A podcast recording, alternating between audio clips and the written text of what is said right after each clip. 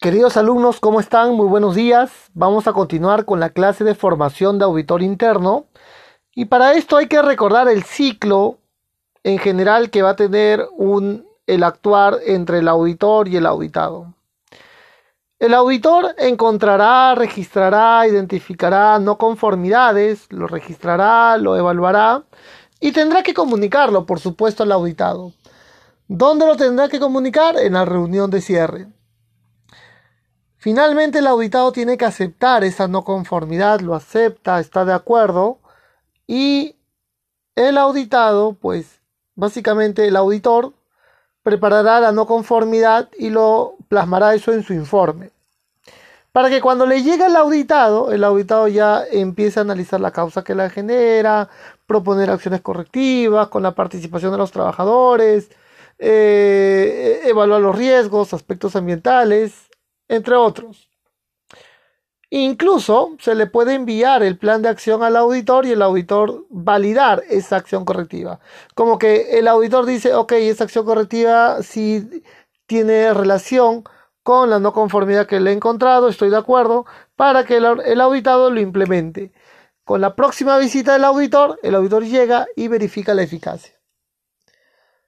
Si es una no conformidad menor, a veces el protocolo es cada año vengo y te evalúo, ¿no? La, eficacia de la acción tomada. Y si es una no conformidad mayor, pues lo que haríamos es, eh, en cada tres meses, evaluaría la eficacia de dicha acción. Y eso será el ciclo de tratamiento del auditor con el auditado. ¿Qué debe haber en un informe de auditoría? En un informe de auditoría, la norma ISO 19011 nos recuerda que debería estar el alcance, el objetivo de la auditoría, el alcance de la auditoría, habíamos dicho que era de la empresa con CD1. El objetivo, contribuir a la mejora continua, fortalecer ese sistema de gestión, verificar el grado de conformidad del sistema de gestión con los requisitos de la norma internacional, entre otros. Presentar a su equipo auditor nuevamente. Esta auditoría fue realizada eh, por mi persona, José Loaiza, en calidad de auditor líder y por mi equipo auditor y vamos a presentar a los auditores internos, expertos técnicos. La norma también nos señala las personas contactadas, es decir, quiénes fueron los que pasaron este examen, hay que citarla, la fecha de la auditoría, por supuesto, las normas de referencia que, que ha sido la auditoría, ya sea ISO 9001, ISO 14000, ISO 45000. Citar las fortalezas, las debilidades que hemos encontrado como auditor y las no conformidades encontradas.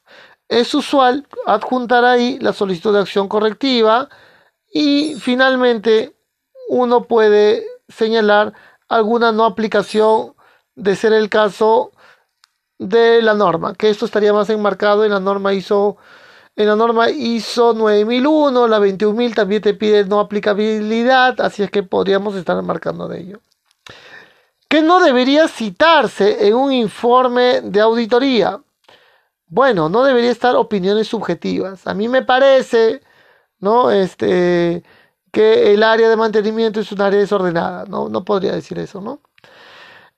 Eh, información confidencial no correspondiente. Eh, de alguna manera, citar algún comentario. Ustedes se encuentran muy por encima de su competencia.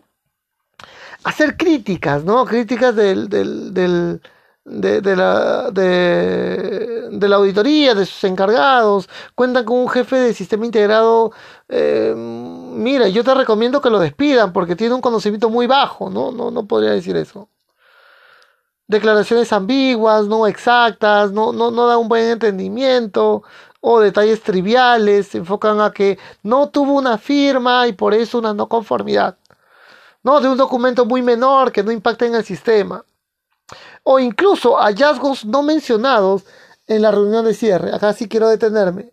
Si mi equipo auditor encontró 10 no conformidades y yo por el apremio en la reunión de cierre solo cité 5 productos que tenía que llegar a tomar el, el vuelo, ¿cuántas irán en el informe? Si mi equipo auditor encontró 10 y yo solamente cité 5 y el cliente solamente escuchó 5, pues solamente 5 van a ir en el informe de auditoría.